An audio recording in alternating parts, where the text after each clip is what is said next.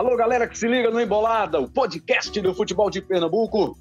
Está chegando com mais um episódio para você. E nesse episódio, um episódio muito especial, porque nós vamos falar sobre uma série, uma série muito bacana, que você não pode deixar de assistir, está no Globoplay, foi exibida para Pernambuco, na Globo, e está no Globoplay aí à sua disposição. A série chama Imortais. São pernambucanos que brilharam, que deixaram seu nome marcado na história do futebol. Não estou falando só do futebol local, não, do futebol pernambucano. Esses imortais marcaram no futebol brasileiro. E a série mais recente, com três episódios, tem os campeões mundiais, Rivaldo, Ricardo Rocha e mais Juninho Pernambucano. Esses três pernambucanos que disputaram Copa do Mundo, que vestiram a camisa da seleção brasileira, mas que têm origens imortais, origens. É na origem que a gente mergulha para conhecer um pouco mais da vida desses personagens. E para falar sobre eles, para falar sobre quem botou a mão na massa, sobre quem trabalhou para que pudesse levar um produto de altíssima qualidade para o ar, esses baluartes, lembra dessa palavra? Baluartes. Ouvi muito no rádio, falei muito também na época do rádio e estou resgatando aqui nesse papo da gente para o podcast Embolada. Léo Aquino, Leonardo Aquino, que é editor-chefe do Globo Esporte em Pernambuco, também editor desses projetos especiais feitos aqui por Pernambuco. Rômulo Alcoforado, editor de esportes também da Globo em Pernambuco. Temos também a participação do Lula Moraes, editor do Globo Esporte, junto com o Léo. E eles vão falar, o Lula é o editor executivo do Globo Esporte em Pernambuco. Tem também a participação, o Breno também teve participação, não vai estar no papo do podcast, mas também participou. Mas Léo Aquino vai saber dizer, para a gente não esquecer nenhum nome aqui, de todo mundo que esteve envolvido nesse super trabalho que, repito, está no Globoplay, Imortais Origens, para você assistir e curtir muito esses episódios com Ricardo Rocha, com Rivaldo e com Juninho Pernambucano. Estou com Léo Aquino, que, com Rômulo Alcoforado inicialmente aqui para essa conversa. Léo, queria que você falasse sobre a concepção desse projeto. O que é que levou vocês a pensar nessa pauta, nessa possibilidade desse projeto, executar esse projeto e depois curtir né, o que teve no ar, o grande resultado que foi esse projeto Imortais Origens, exibidos na Globo em Pernambuco e à disposição do nosso telespectador, do nosso ouvinte lá no Globoplay. Tudo bem, Léo? Bem-vindo mais uma vez ao Embolada. Hein? Obrigado, Rembrandt, tudo bom? Um abraço, Rômulo. Satisfação demais estar aqui na Embolada novamente. É, antes de mais nada, é bom fazer justiça que o Imortais ele é um projeto que foi dirigido pelo Lula Moraes, né, que daqui a pouquinho está chegando. Então, talvez ele seja é, o, o, principal pai da criança. Né? É, eu trabalhei em um dos episódios, trabalhei no episódio do Rivaldo, é, o Rômulo trabalhou no episódio do Juninho. Enfim, teve muita gente envolvida. É, teve um, o Breno que você mencionou, é, teve o João de Andrade Neto, que também trabalhou no do Juninho, teve o Carlyle Paz Barreto, é, galera da produção da TV, os cinegrafistas, editores de imagem, enfim, é, muita gente mesmo para trabalhar, para colocar no ar um projeto grandioso e, e bonito como esse. É, a gente, o Imortais no ano passado ele já tinha sido um sucesso, né? A gente gostou muito de fazer, teve um retorno legal de público e como 2022 é um ano de Copa do Mundo, a gente pensou pô, de que forma a gente pode juntar uma coisa com a outra. E o Rivaldo, que foi o episódio que abriu a série, que foi que eu me envolvi mais especificamente, ele, eh, de alguma forma, ele foi o gancho dos outros, é, porque 2022 é um ano é, com duas marcas, é, duas efemérides interessantes na, na vida do Rivaldo. Foi o ano que ele completou 50 anos de idade e também os 20 anos do Penta, que foi o auge da carreira dele, né? Então, no final do ano passado ainda, é, eu comecei a pesquisar a, a vida do Rivaldo, né, sem saber direito onde que ia dar essa pesquisa, é, o, o, até onde a gente ia pesquisar, onde que a gente ia botar no ar. E aí foi quando Lula, é, que daqui a pouco ele pode contar a parte dele dessa, dessa, desse start, dessa ideia, ele disse, pô, vamos fazer imortais, vamos fazer imortais, origens. né? E aí a gente, ele chegou com essa ideia de, enfim, pensar em jogadores pernambucanos que tenham é, tido essa experiência de jogar a Copa do Mundo com algum protagonismo e contar essas partes menos eh, que costumam, que costumam estar menos é, vistas, digamos assim, na historiografia deles, que é o, o comecinho da carreira, né? o despontar é, para o futebol. Né? O Rivaldo, por exemplo, a gente sempre ouve muito a história, até do Mojimirim a gente ouve muito, mas do Santa Cruz pouco se sabe, pouco se vê é, do Rivaldo no Santa Cruz. Né? Ele teve uma passagem muito breve pelo time profissional. O Ricardo Rocha até teve mais, mais oportunidades, com mais protagonismo no Santa Cruz, o Juninho a mesma coisa, mas a gente é, foi isso. Acho que o, o, Rivaldo ele foi o ponto de partida por conta dessas datas redondas, e a gente foi juntando os outros personagens que é, de alguma forma tinham tido protagonismo em Copas é, e que estão razoavelmente bem cobertos pelo nosso acervo. Né? Então a gente chegou nesses três nomes e entregamos esses três episódios, esses, esses três documentários que nos deram muito orgulho de ver no ar.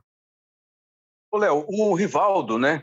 Ele é uma pessoa mais reclusa, ele é de pouco contato com a imprensa, com a mídia, é um cara mais reservado com a família, mora fora do país. E em algum momento ele se manifestou sobre o episódio que foi ao ar.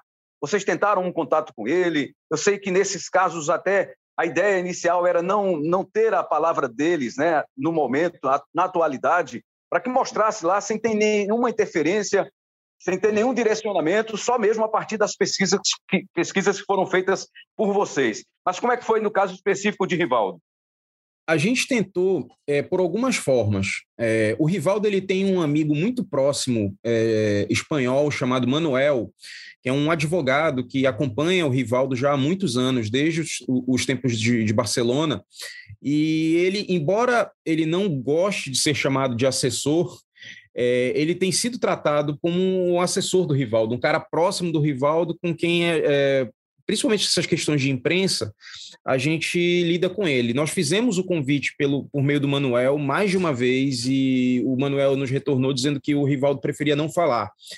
É, e nós tentamos também, um, um, bastidor aqui interessante, a gente tem na, na redação aqui de jornalismo da Globo no Recife, uma vizinha da família do Rivaldo, a Arline, é, produtora da, da, da, Geral, ela conhece a família do Rivaldo desde criança, mora lá em Jardim Paulista ainda, e tem um contato muito próximo até hoje com algum, algumas irmãs do Rivaldo tal. E a gente tentou fazer com que, via Arline, também chegasse o convite para o Rivaldo, e até mesmo para a família do Rivaldo falar, mas é, tanto ele quanto a família preferiram não falar. E eu também não sei se o Rivaldo já viu. A gente até mandou já, pediu para a Arline encaminhar o, o link para para os parentes do Rivaldo tal. É, não sei se ele viu, enfim, mas assim, a gente, a gente não, não foi porque o Rivaldo não falou numa entrevista inédita que a gente não tem o Rivaldo no documentário. É, tem duas entrevistas brutas que estão arquivadas no acervo da Globo no Recife, é, uma de 1998, é, que o Rivaldo deu um mês e pouco antes da Copa do Mundo da França, e outra de 2018, quando ele veio aqui jogar com o Barça, Barça Legends, né? Ele, ele recebeu uma equipe nossa e foi a última grande entrevista que ele deu para a Globo. É, e essas entrevistas elas cobriram assim é, é, é, sorte assim às vezes, né? Elas cobriram todos os assuntos possíveis para essa, essa questão do, das origens do Rivaldo. Ele fala da infância pobre, ele fala é, das dificuldades financeiras, fala da relação com o pai, que é um, um, um fato muito marcante na trajetória dele, fala do início no Santa Cruz, que ele foi dispensado no juvenil do Santa Cruz, depois foi re, é, reconvidado a jogar no Santa Cruz. Então a gente está muito bem coberto do Rivaldo no, no, no, no documentário com essas duas entrevistas de arquivo. Muito legal. Já já eu volto contigo, Léo. Deixa eu cumprimentar aqui o Rômulo Alcoforado, nosso Rominho, ex-ala esquerda de futsal, do futsal pernambucano, editor, foi o cara que mergulhou aí, roteirizou a, o episódio do Juninho Pernambucano. Imagino que você tenha tido menos dificuldade que o Léo, né? Nesse caso, porque você conseguiu conversar com a família, né? Com irmãs, com a mãe do Juninho, alguns amigos também. E queria que você falasse, então, Rômulo, qual foi o desafio de fazer esse Imortais Origem do Juninho Pernambucano? Lembrando que daqui a pouquinho o Lula Moraes estará com a gente, né? Segundo o Léo, o pai da criança. Lula Moraes daqui a pouquinho estará com a gente também aqui no episódio do Emboladas. Então, Rômulo, conte um pouquinho para a gente aí de bastidores desse super episódio de, do Imortais Origens com o Juninho Pernambucano. Bem-vindo mais uma vez, Rômulo. Um abraço, Rembrandt, um abraço para os amigos que estão nos ouvindo. O episódio de Juninho, na verdade, acho que esse projeto Imortais ele serve a um, um propósito muito legal, que é o fortalecimento da memória do futebol pernambucano, né? A gente é, é tem pouca coisa, né, do, do, da história do futebol pernambucano. A gente, por exemplo, esses, três jogadores que a gente cita, o Ricardo Rocha, o Juninho Pernambucano e o Rivaldo, a gente sabe muito mais da história deles fora de Pernambuco do que aqui, né? Claro, são jogadores muito importantes, ganharam títulos, foram campeões mundiais, enfim. É uma história muito longa, a gente sabe muito mais do que eles fizeram lá fora do que no, nos clubes daqui de Pernambuco, né? Então acho que essa essa temporada do Imortais serve também para isso, né? Para mostrar para as pessoas o que é, como como esses jogadores surgiram, como eles nasceram, o que é que eles fizeram nos clubes pernambucanos, né? E especificamente sobre o Juninho foi algo que eu uma história que eu realmente conhecia muito pouco e a partir do mergulho, né, no, na história para poder escrever o roteiro, a gente foi descobrindo várias coisas e como o Léo falou, o acervo da Globo é uma coisa impressionante, né? A gente tem muita imagem de Juninho, talvez dos três seja o que mais tem imagem de arquivo, né? Ricardo Rocha jogou um pouco antes aqui, né? Na década de 80, a cobertura não era tão intensa, Rivaldo passou menos tempo como profissional, mas o Juninho Pernambucano tem muito acervo, então foi muito legal encontrar alguns desses arquivos, por exemplo, a gente tem uma imagem do Juninho em 1985 recebendo um troféu de artilheiro do Campeonato Pernambucano pré-mirim.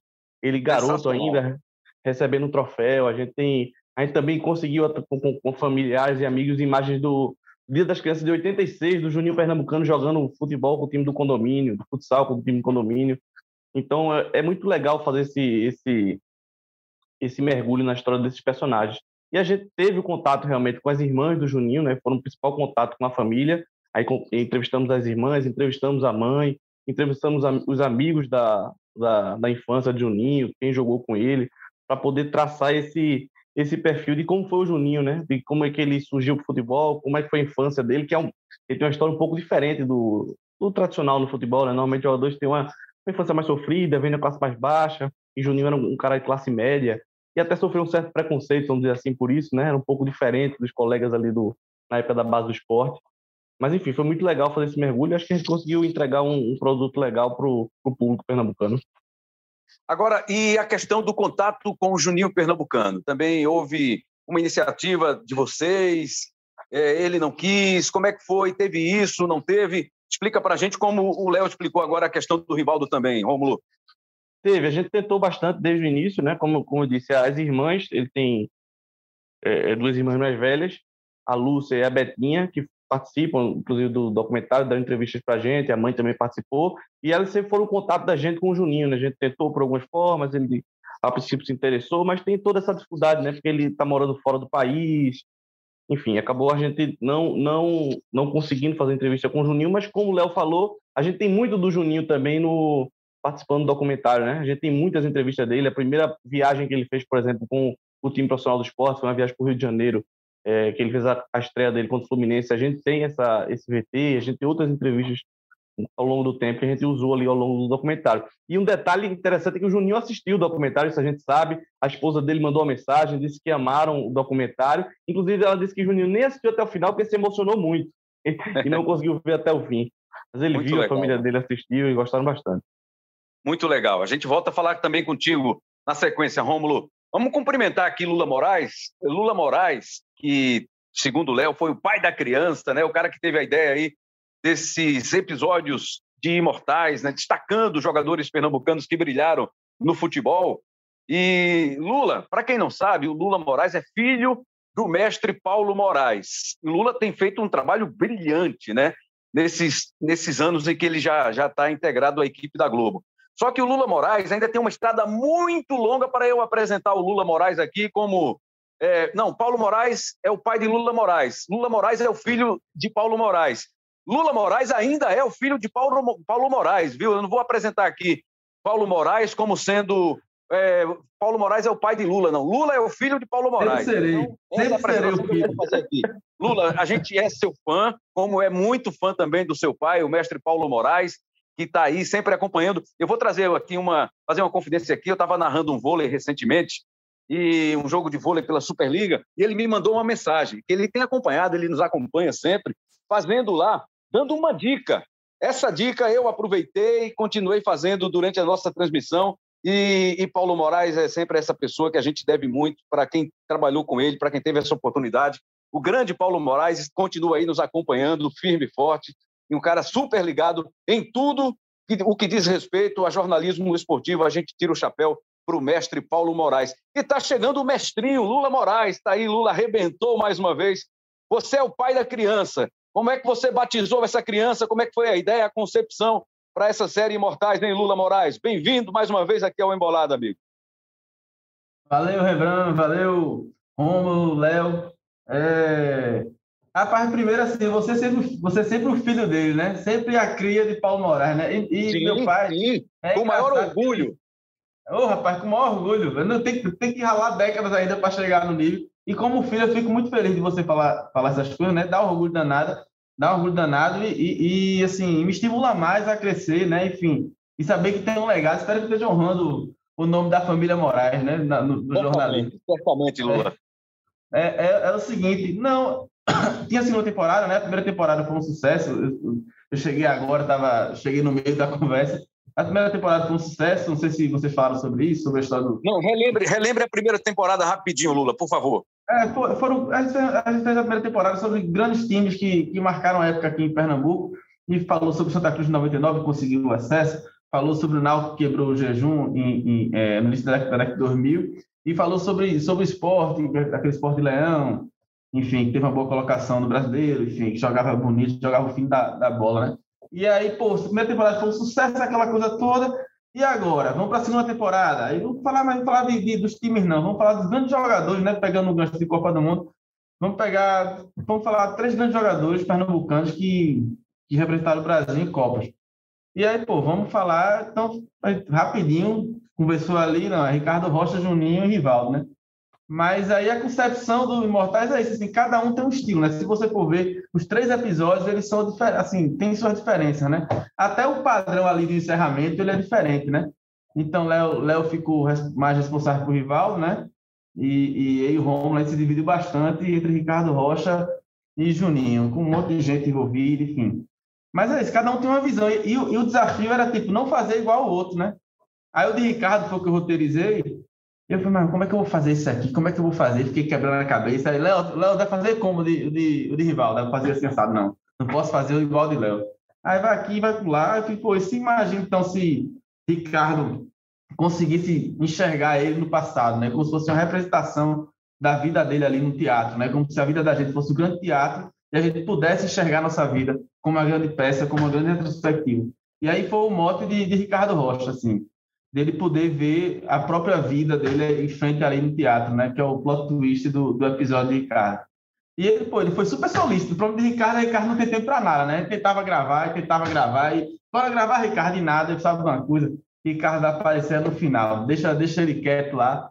Ao contrário de Júnior e Rivaldo, que a gente não conseguiu alcançar, mas, mas Ricardo a gente conseguiu acesso a ele, né? Mas era sempre agonia, né, Romulo? A gente chegava e, Ricardo, quando é que você vem? Não lá.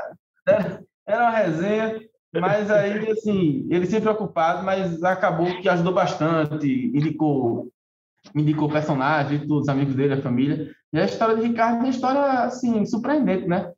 Filho, da, filho de, um, de uma de empregada doméstica com, com um patrão ali, né? Com um filho do patrão, enfim. E aí sofreu todo o preconceito de, de classe, de cor, aquela coisa toda. É uma história de superação muito bonita. O cara sempre tá rindo, né?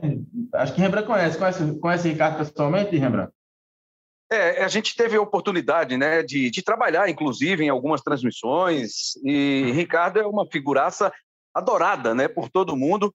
Tanto é que a Copa de 1994, que é a grande Copa do, do Ricardo, campeão, só jogou um, um, uma parte do primeiro jogo, né, do jogo de estreia contra a Rússia lá nos Estados Unidos. Ele acabou machucando mas não foi cortado, ficou com o grupo. E quando você pensa em Copa de 94, você pensa em quem? Bebeto, Romário e Ricardo Rocha, né, Lula? Tem muito disso. E o cara não jogou, né? Pois o é. cara jogou um jogo, pô. Né? Assim, a, a, a, esse, esse, astral dele, essa, essa, presença, tem muito a ver. A gente, a gente, é engraçado que a gente vai descobrindo a história da, dos do jogadores e vai entendendo como, como são essas pessoas, né? E essa coisa de, de luta, essa determinação dele, essa gana, explica muito quem é Ricardo, né? Um cara que jogou, o cara que jogou uma, meia partida de Copa e é lembrado muito pela Copa de 94, né? Porque ali é um cara de personalidade, um cara que sempre chegou chegando onde, onde enfim, onde aparecia, né? É isso. Ricardo tinha disputado também a Copa de 1990, né?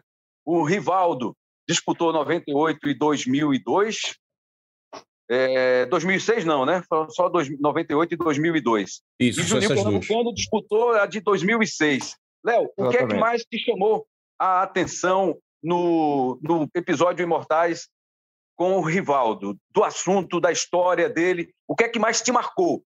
Léo, a gente pergunta para você, o que marcou nesse episódio? O que é que vem à sua mente primeiro, Léo Aquino? Eu acho que é a relação dele com o pai. É, a gente é, é, é, um assunto que não é desconhecido, não é uma grande revelação assim essa do, do, episódio, né? Essa relação que ele tinha com o pai. Mas eu acho que a gente conseguiu dar uma mergulhada para entender quem era esse pai dele e por que que ele era tão importante é, para o Rivaldo. É, o pai dele se chamava Romildo, ele era um funcionário da prefeitura de, do Recife, ele trabalhava como datilógrafo, e o Rivaldo é o terceiro dos cinco filhos dele, com a dona Marlúcia, a mãe do, do Rivaldo, né? E o seu Romildo era um cara que era apaixonado por futebol, muito tricolor, é, tricolor apaixonado. E assim, a família crescia, né? São cinco filhos, né? E, e eles vinham de uma realidade, uma condição de pobreza. O seu Romildo é, muitos irmãos morreram muito cedo ainda. Acho que ele teve, se não me engano, 10 ou 11 irmãos, e quando o Rivaldo nasceu só tinha dois vivos. E a mãe do Rivaldo também veio de uma condição de miséria, é, ela não sabia ler e escrever até adulta. É, e, então, assim, era uma vida com muito aperto, e muito embora seu Romildo trabalhasse, tinha um emprego fixo, o dinheiro não alcançava o fim do mês. Então, os meninos mais velhos, né? O, o, rival tem dois irmãos mais velhos e duas irmãs mais novas. Os meninos começaram a trabalhar com, junto com o pai como vendedores ambulantes para ajudar a compor a renda. Né? E, mas o seu Romildo queria que pelo menos um deles jogasse futebol profissionalmente. É, os três tinham muito talento lá nas peladas de Jardim Paulista, mas o único que tinha aquele jeito de que ia ter a disciplina necessária para se tornar um atleta profissional era o Rivaldo. Né? Era o cara que gostava de treinar, era competitivo, sabe? O, o, o treinador passava uma, um, um, um, um, trabalho, ele fazia sem reclamar. É, então, o seu Romildo começou a apostar no menino. Né? Então, é, ele levou a, o Rivaldo ao Santa Cruz em 83, pra, pra primeiro para a escolinha, e o Rivaldo foi subindo, subindo de idade e subindo as categorias e jogando com, com alguma regularidade, com alguma relevância dentro dessas equipes da base. Né? E quando chegou na, no juvenil, o Rivaldo ele participou de uma peneira e foi dispensado. Né? O, tre o treinador era Betinho, que até é, teve uma reportagem muito bonita sobre ele esse ano, né? O Betinho, um dos grandes ídolos da história de Santa Cruz, ele era o treinador do juvenil e o, ele dispensou o Rivaldo. E aí o Rivaldo não contou para o pai que tinha sido dispensado, porque ficou com vergonha, achou que o pai ia, ia é, é, enfim, ser uma tristeza é, gigante para o pai. Ele não quis dar essa tristeza ao pai, aí chegou dizendo: Não, pai, é, tinha menino demais. A quantidade de menino lá não ia jogar e tal, resolvi sair. E aí ele volta a jogar as peladas no bairro, é descoberto por um olheiro do paulistano, chamado Cláudio Ponês, e joga pelo paulistano e depois é, é, enfrenta o Santa Cruz num jogo do Campeonato Juvenil, faz gol em cima do Santa Cruz e é trazido de volta para o Santa Cruz porque um, um membro da, da comissão técnica do Santa Cruz reconheceu o Rivaldo no time. Esse menino não joga com a gente, não é nosso, não. E aí foi aquele auê danado. Uh, o Santa Cruz reclamou na federação, a federação anulou o jogo. E o Paulistano acabou eliminado por causa desse jogo e Rivaldo voltou ao Santa. Mas não contando ao pai que tinha sido dispensado. E quando é janeiro de 89, dia 6 de janeiro de 89, o pai é, morre atropelado.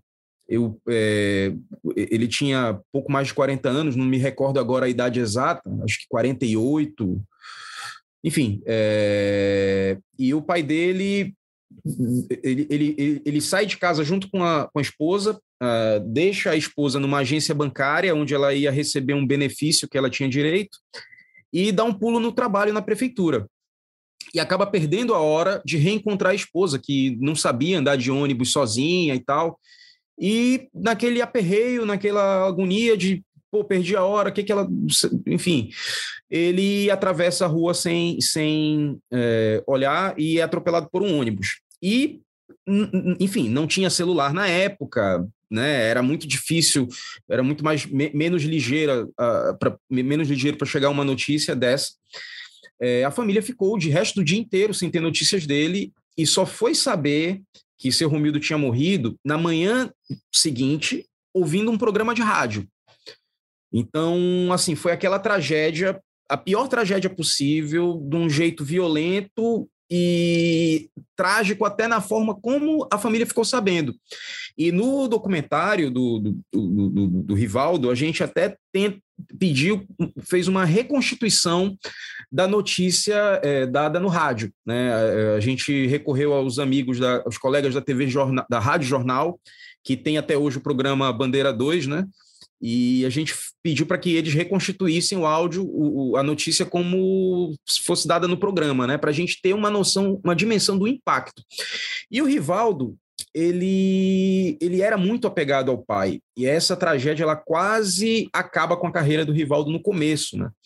É, o Rivaldo, ele, ele, eles eram muito companheiros, ele e seu Romildo eles dividiam a alegria, a alegria do, desse sucesso no futebol, né, de subir de categoria, de estar jogando no Santa Cruz, eles dividiam as tristezas de contar o dinheirinho para ver se dava para pagar as contas do mês.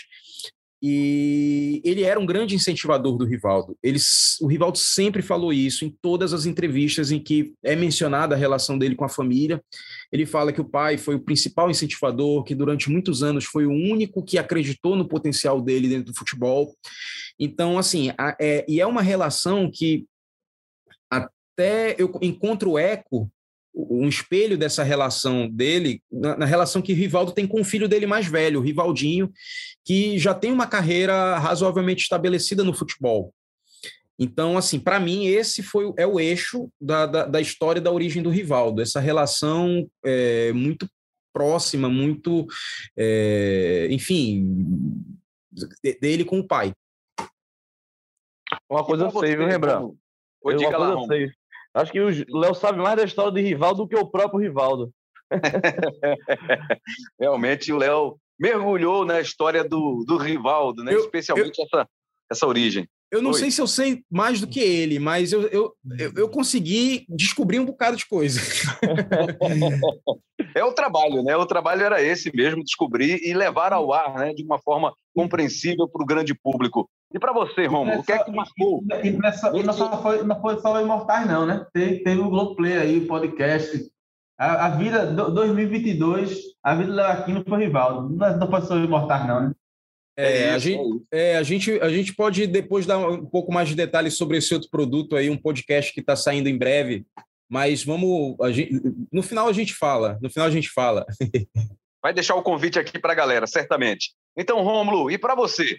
O que é que te marcou? Já que a história do Juninho é uma história diferente, né? Da de Rivaldo, da do próprio Ricardo Rocha.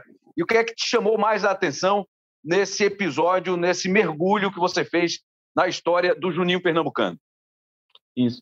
É, o Léo falou que o, o pai do Rivaldo foi o grande incentivador da, da carreira dele de jogador ali no início, e com o Juninho aconteceu o contrário, né? O, o pai não queria, né? O pai não queria de jeito nenhum. O pai dele era um militar, um sujeito bem duro, militar da Marinha, não queria saber de futebol. Então o Juninho queria jogar desde muito novo, sempre gostou muito de bola. O pai estourava as bolas, não queria que ele jogasse, queria que ele sempre se dedicasse ao estudo. E Juninho queria saber jogar futebol, ele estudava tudo, chegou até a fazer faculdade, um, período ali de administração, a gente mostra também, o que é uma coisa rara, né, no, futebol.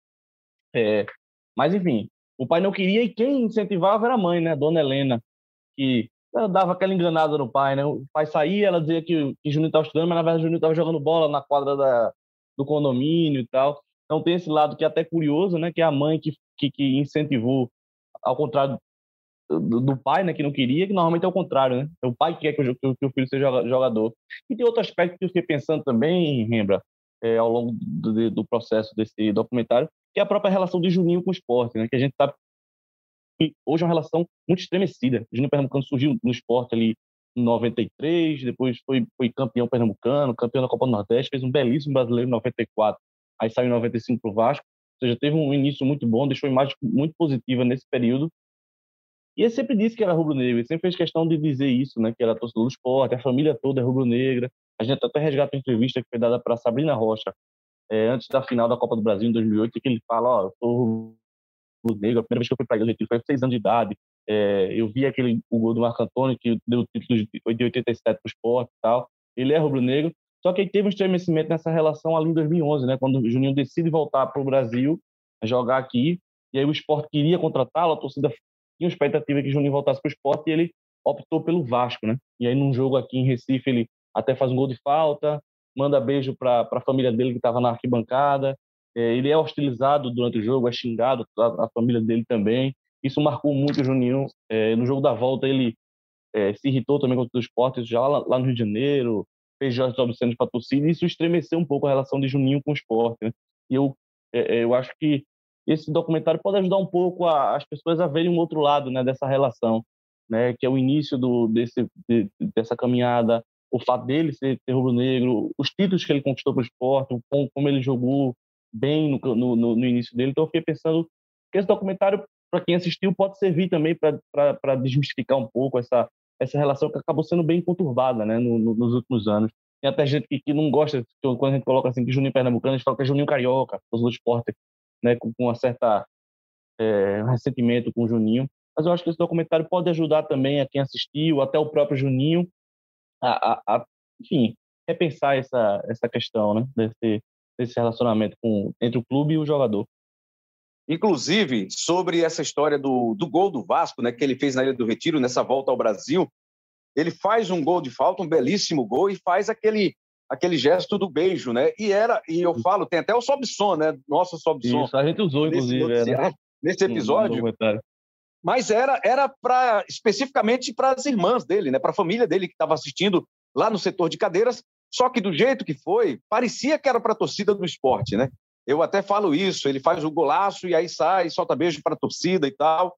Eu entendi na hora, inclusive, que pudesse ser realmente para tentar uma reconciliação para a galera, dar um beijo para a galera, abraçar a galera do esporte, mas era para a família dele que estava lá. Elas, inclusive, foram hostilizadas na sequência, né? Que o torcedor não compreendeu bem também essa, esse gesto do Juninho. Elas, inclusive, me parece, se eu não, se eu não me, me engano, elas tiveram que deixar o estádio antes de, ter, de terminar Foi. o jogo por causa dessa, desse gesto de hostilidade da torcida do esporte, né? que é lamentável, né? Porque isso, isso, isso, marcou o Juninho, né? Isso, isso ele, tem, ele carrega uma certa mágoa em relação a isso. Ele disse, pô, não é porque eu não, não, voltei a jogar no esporte, ele não imaginou que seria hostilizado como foi, xingado, vaiado. É. Ele só, eu, eu, já vi entrevista dele falando sobre isso. Ele disse, pô, eu fiz uma opção de, de jogar pelo Vasco, mas não imaginei que voltar para ele eu, eu, seria recebido dessa forma, né?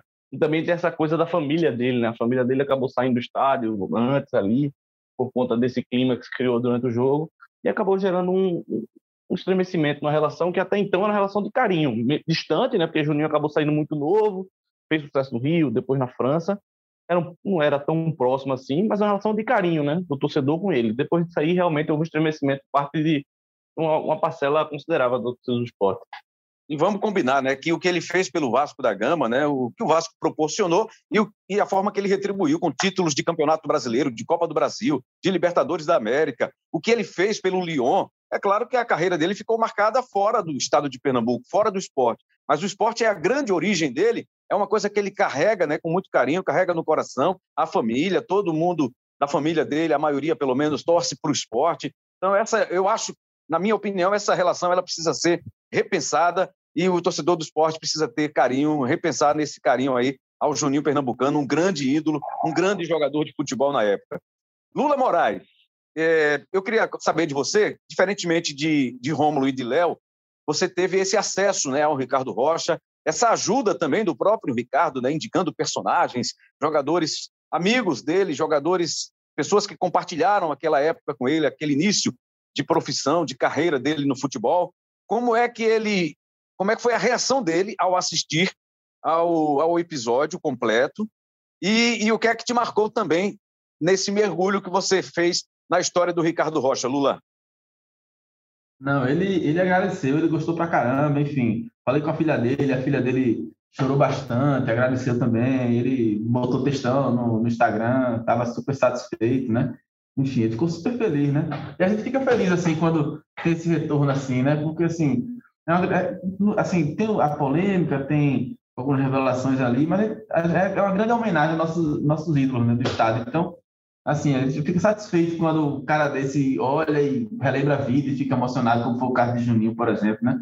E, e Ricardo, uma coisa interessante desse contato, que foi super importante, por exemplo, na história do roteiro lá, que tem um momento que, o, que a relação dele com o pai é uma relação, assim, teoricamente conturbada, né? Porque o pai abandonou a família, assim, né? O pai era filho de um desembargador, aquela coisa toda. E, e, e, e por conta do preconceito da, da, época, ele, ele até tentou ele até tentou alguma, é, ter uma, uma, um casamento com a, com a mãe de, de Ricardo, e, mas acabou não dando certo, enfim, ele abandonou a família. E a família entrou assim, na pobreza pura ali, né? Todo mundo teve que se mutuar dentro de uma casa, casa da tia, enfim, aquele, aquela, aquele sofrimento todo. E eu achava que Ricardo tinha uma mágoa do pai, entendeu? Assim, os amigos deles falam, o pai de Ricardo assim, abandonou, era pau, todo mundo fala isso. Mas numa ligação com o Ricardo, eu, eu, eu queria tirar umas dúvidas com eles, enfim. E aí eu, eu queria as fotos do pai dele.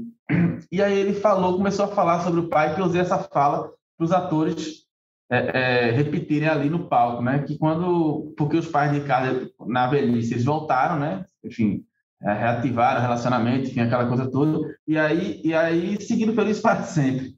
E Ricardo falou no telefone para mim que foi uma mudança de roteiro, porque todo mundo falava que, poxa, não tem como, assim, é, é, o pai abandonou, o pai foi meio sacana de alguma forma, enfim. E Ricardo falou: não, meu pai abandonou, eu não tenho mágoa do meu pai. Essas coisas são coisas da vida, coisa social, da época, enfim. E meu pai, quando voltou, fez tudo por mim, foi um grande pai. Então, perdoei meu pai, eu tenho o maior carinho por ele, sabe? E eu achei admirável isso, né? Porque muita gente guardaria rancor, né? Muita gente que a gente entrevistou achava que ele guardaria rancor. E essa relação foi importante, essa relação, relação com o Ricardo, porque por telefone ele falou isso e a gente acabou mudando o roteiro por essa linha. Mas o que me fez admirar foi isso, assim, é, o poder de superação do Ricardo, né? É um cara que super engraçado e ele sempre, como um dos entrevistados fala, ele sempre estava batalhando por comida, né? É engraçado ele na hora, mas é, é, é triste, né? O cara tudo ele dava um jeito, aquela coisa de, de conseguir, é, fazia um favor para conseguir comida, pegava um pacote de bolacha para matar a fome ali, roubava da, do, do, do, da, da comissão técnica pacote de bolacha, enfim. É uma história de muita superação e é importante para mim e para muita gente, porque ao contrário de Rivaldo, ao contrário de, de, de Juninho, que são jogadores de, de, de meio para frente, Ricardo foi um jogador de defesa, não é porque não tinha muita imagem, né? E assim, muita gente, eu não, eu não vi Ricardo Rocha jogar, eu tenho 38 anos, eu não vi Ricardo Rocha jogar. Eu sei que Ricardo Rocha estava no elenco de 94, entendeu? Enfim, e peguei o final da carreira dele no Vasco, aquela coisa do Flamengo, mas eu não vi o Ricardo jogar, entendeu? E tem poucas imagens do Santa Cruz, enfim. Mas é interessante ver o, o, hype já que existe em relação a ele e como ele jogava bola, né? O cara, o cara era bom de bola, assim.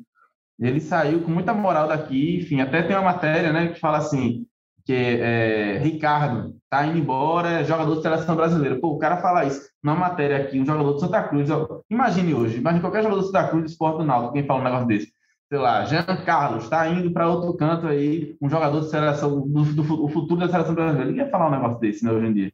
E falar isso não, não significa que o cara jogava muito, jogava muita bola. Isso, assim, eu achei arretado esse descobrir o futebol de Ricardo, no final das contas. Muito legal. Lula, para a gente encaminhar o final do episódio aqui, do nosso papo no Embolada, já tem uma previsão, já está no radar aí a possibilidade de uma nova temporada de Imortais para o próximo ano ou ainda não, Lula Moraes? Abre esse microfone e fala para gente. Não, acho que não. Isso aí vai ter o planejamento do ano ainda, enfim, não sei como vai ser. Léo Aquino aí também, enfim, pode responder melhor, mas, é, mas não tem nada não, assim. Assunto tem, viu? Assunto, assunto e criatividade não falta, né? Mas Isso é que é importante. Não.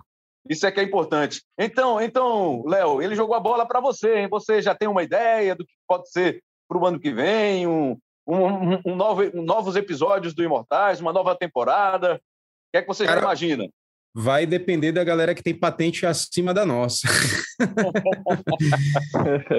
mas, mas, assim, tem uma.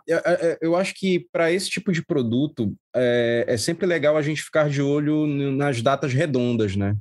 E tem uma data redonda para 2023 que eu acho que ela é muito legal para a gente fazer um produto tipo Imortais, que é aquele jogo Brasil e Bolívia que eh, faz 30 anos no ano que vem, né? Que é a. a é, enfim, é um marco no, no ciclo da seleção brasileira rumo ao Tetra.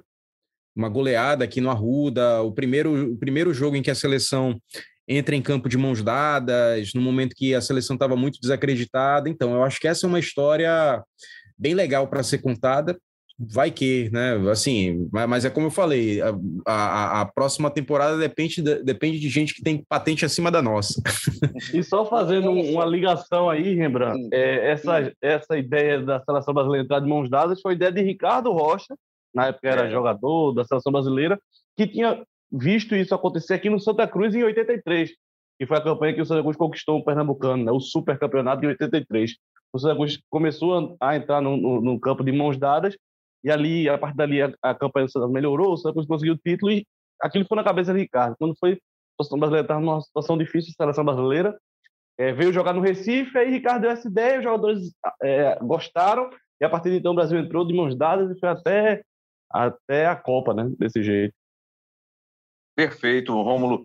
Ô, Léo, é, eu sei também, até para a gente chamar aqui, tem o Contra-Ataque, né? O podcast também com o Breno e com o Marcel, que também está no ar, também está disponível aí na, no Globoplay, nas plataformas de áudio digital. É um outro super produto também, né, que a gente está botando no ar.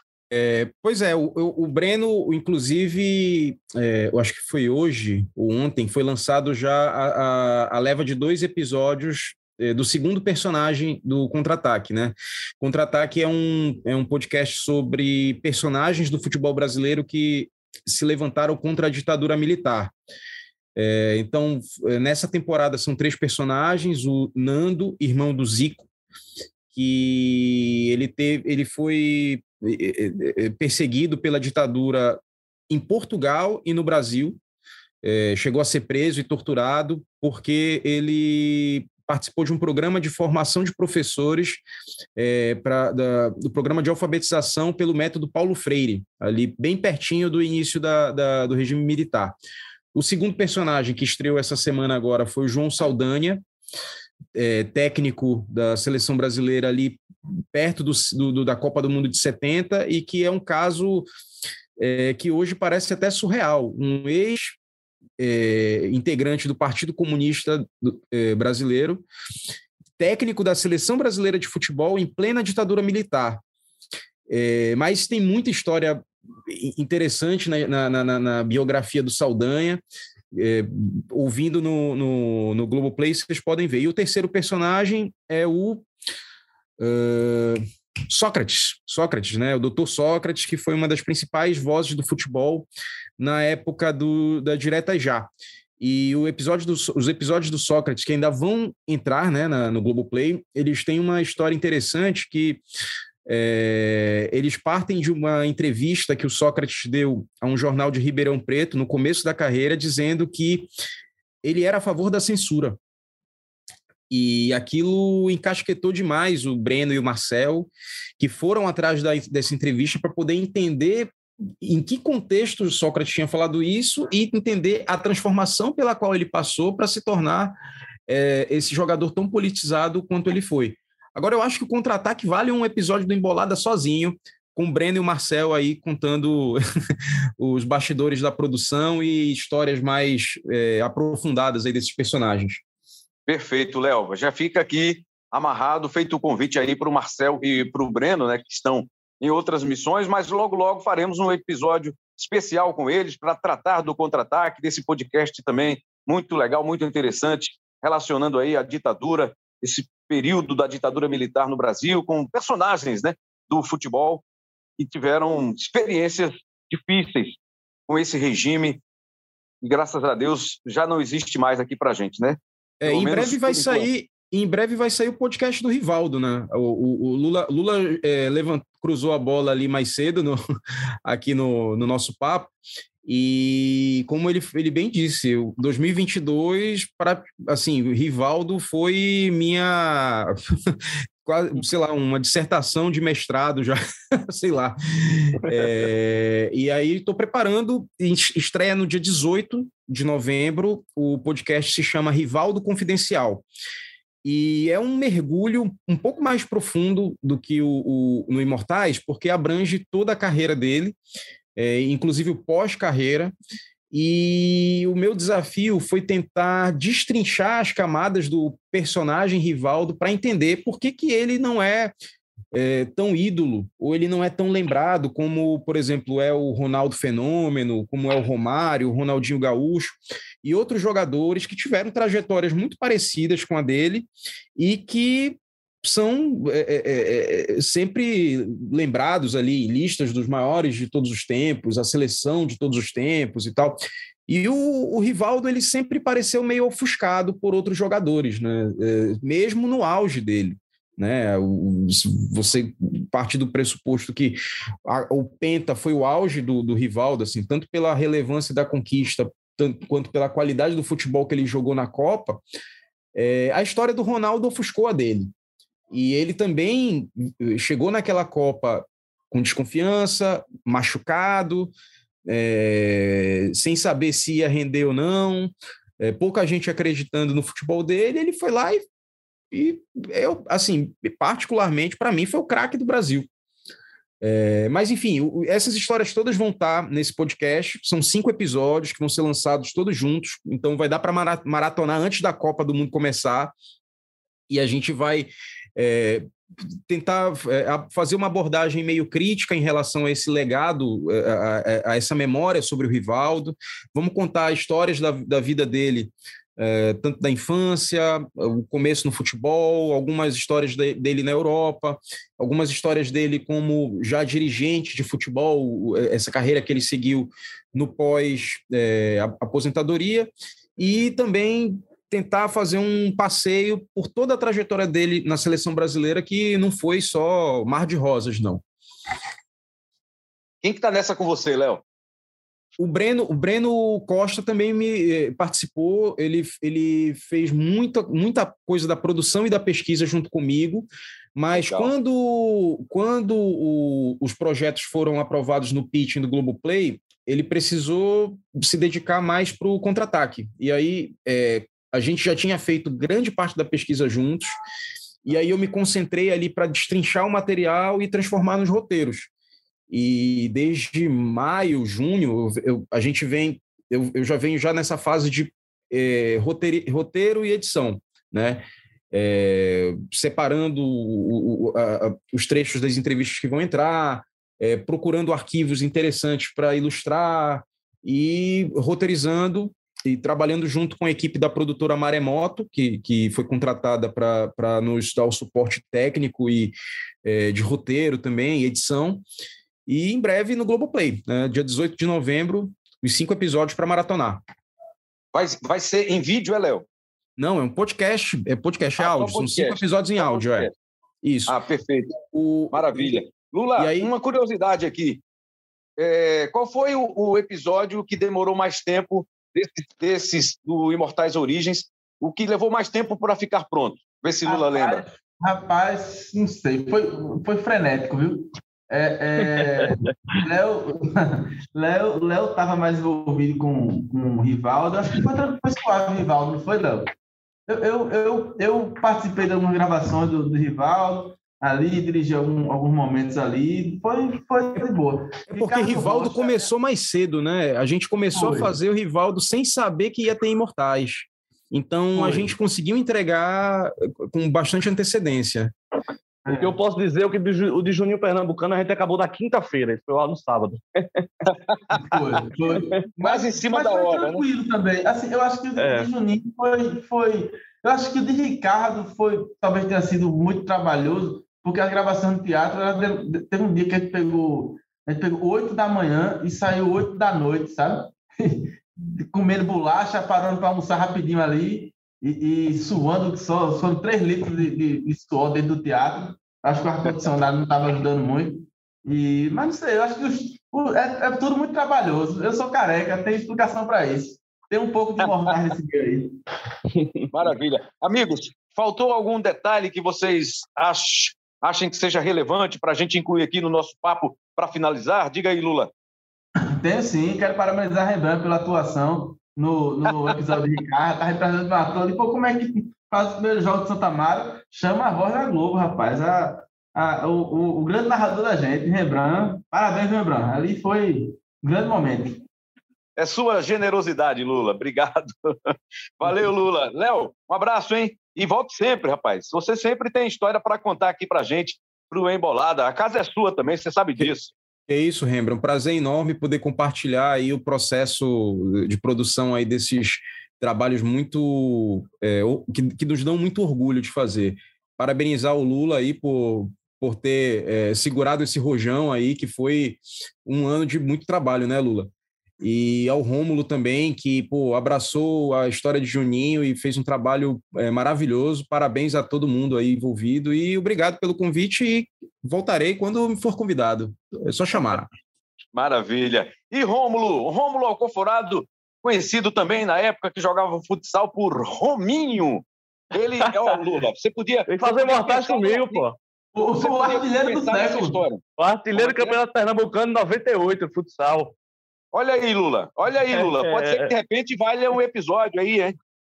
Não, quando a gente foi gravar, quando a gente foi gravar uma cena lá de Juninho, a gente pegou uma, uma, uma, uma camisa da Votorantim para fazer umas cenas artísticas, aí Barão, que foi professor de Romulo, que já revelou um monte de jogador famoso, que não foi o caso de Romulo, né? Mas, enfim, é, Barão chegou, ah, Rominho, o artilheiro do século, tá danado, o homem, o homem é forte, então, eu, é um orgulho trabalhar com um cara desse, meu amigo, eu não sabia, é, é o Romário Pessoa, o Pelé. Muito bom, muito bom finalizar descontraindo assim. Rômulo, parabéns pelo trabalho também, amigo. Valeu, Rembrandt. Um abraço para todo mundo aí, para todo mundo que está escutando, para Léo, para Lula. Bom demais. Quando precisar, só chamar, a gente participa. Tá combinado então. Agradecendo também aqui ao Maurício Mota, né, pelo apoio na tecnologia, aos nossos CEOs. Temos dois aí, né? Pelo menos por enquanto é o que eu estou sabendo. Elias Roma Neto, Paciência e Competência, barra Lucas Loss. Os dois estão aí no comando do nosso podcast Embolada. A gerência de podcasts é do André Amaral, a coordenação é do Rafael Barros e você, que é a nossa parte mais importante. Sem você não tem graça e é para você que a gente faz o Embolada, o podcast do futebol de Pernambuco. Valeu, galera. Um grande abraço a todos e até a próxima.